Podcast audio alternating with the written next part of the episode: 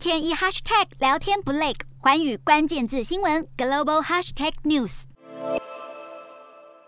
克兰战争、联准会升息、全球经济衰退疑虑、中国新冠防疫封锁，还有油价波动等等因素，让市场弥漫悲观气氛。美国科技股持续崩跌，微软股价十一号重挫百分之三点九，是一个多月来最大跌幅。绘图晶片大厂辉达则在过去五天跌掉百分之二十的股价，已经进入空头市场。美国十年期公债殖利率跳升到二零一九年初至今的新高，很明显的低利率时代不在，经济要。开始放缓，而债券值利率越高，股市的吸引力就越低。科技股为主的成长型股票，不止借贷成本提高，投资人预期超额报酬不在，所以成为升息趋势的重灾区。